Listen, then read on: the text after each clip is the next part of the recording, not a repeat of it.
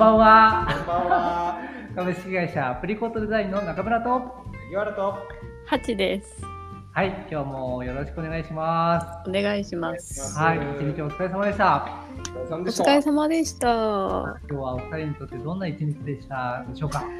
ハチさんいかがでしょう？どうでしょ今日はあの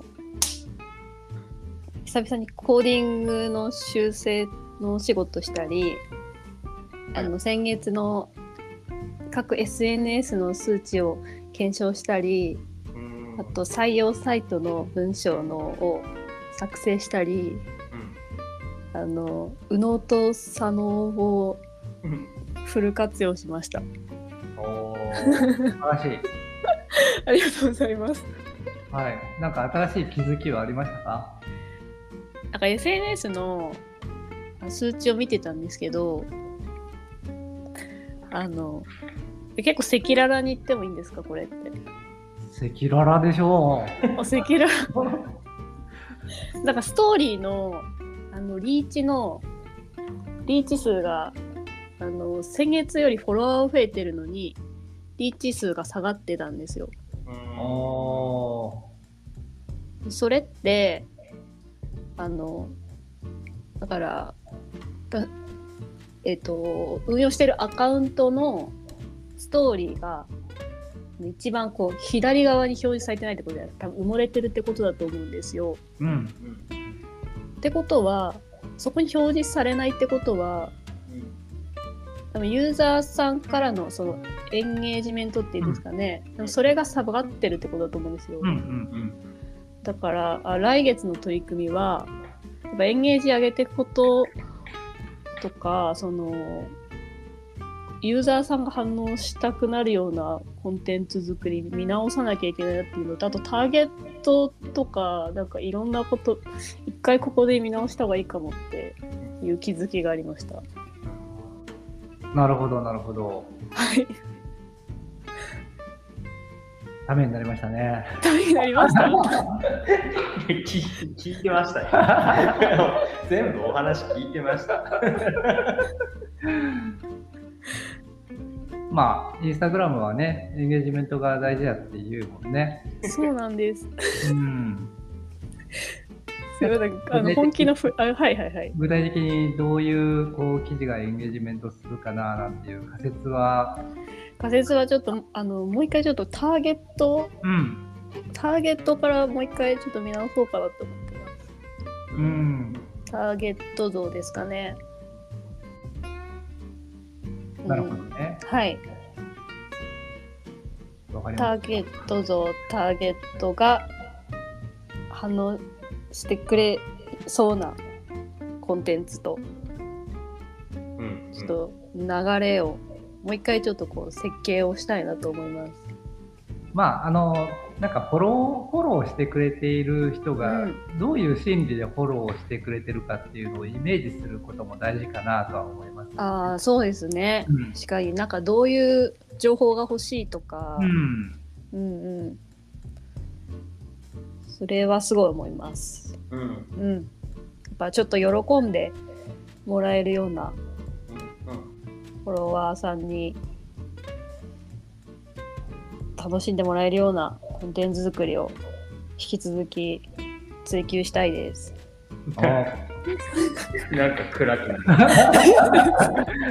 ナイスナイス気づきです。大好き好きです、はい。いつもそう思ってやってるんですけどやっぱなかなか難しいですよね。難しいですよこね。うなんかバズらないと思ってた投稿がバズったりとかあれ？あれ？っていう。あこういうのか？とか。日々、まあ、毎日あげてるのでなんかだから毎日気づきありますそれは。うん。はいそれもやっぱ毎日運用してるから見えてくることなのでうん。やっぱまずは上げることってやっぱ大事だなと思います。うん。うん。なるほど。はい。はい。ありがとうございます。いえいえ、ありがとうございます。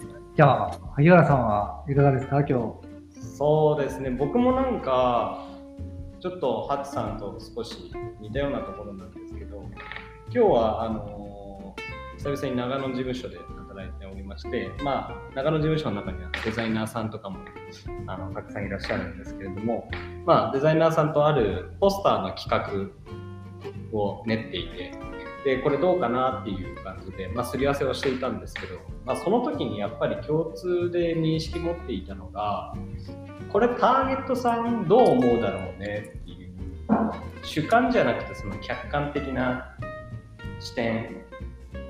例えばもう本当に細かいところなんですけど、まあ、例えばトレトレーニングジムのポスターだったので僕が指導します。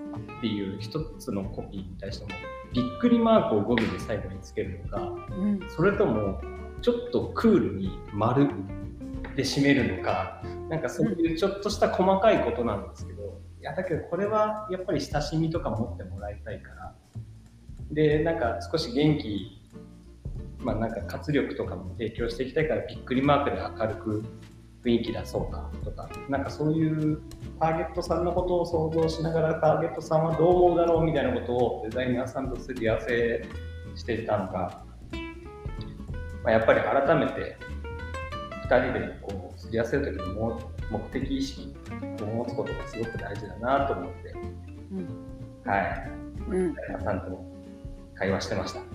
なるほど。うんなるほど。もうほぼターゲットの話ですね。ついと今日はターゲットの話ですね。そううんですね。まあでもね、その今、萩原さんが言ってたようなことって、ブランディングの一環でもあったりしますよね。おお。見る人が、ね、どう思うか。うんもっと言うと、あの、こちら側がこうどう見せたいか、どう思われたいか、みたいな。うんうんそこら辺、ね、ちゃんとこう、目的意識を共有した上でうんデザインを作っていくとね、よりターゲットの人に届くようなデザインになっていくわけですよね。うんうんうんうんあれですかね。どう思われたいかとどう思うかをうん一一致させるのが大事ってことですか？そうですね。おうん。おー えそれブランディング用語で言うと何かあるんですか？え？ブランディング用語で？ブランドアイデンティティとブランドイメージを一致させるための活動がブランおお。なるほど。ド。ちょっと横文字であれなんですけど。そうですね。はい、なるほどなるほど。うんうん。ちなみにこのポッドキャストはどう思われたいんですか？どう思われたいか？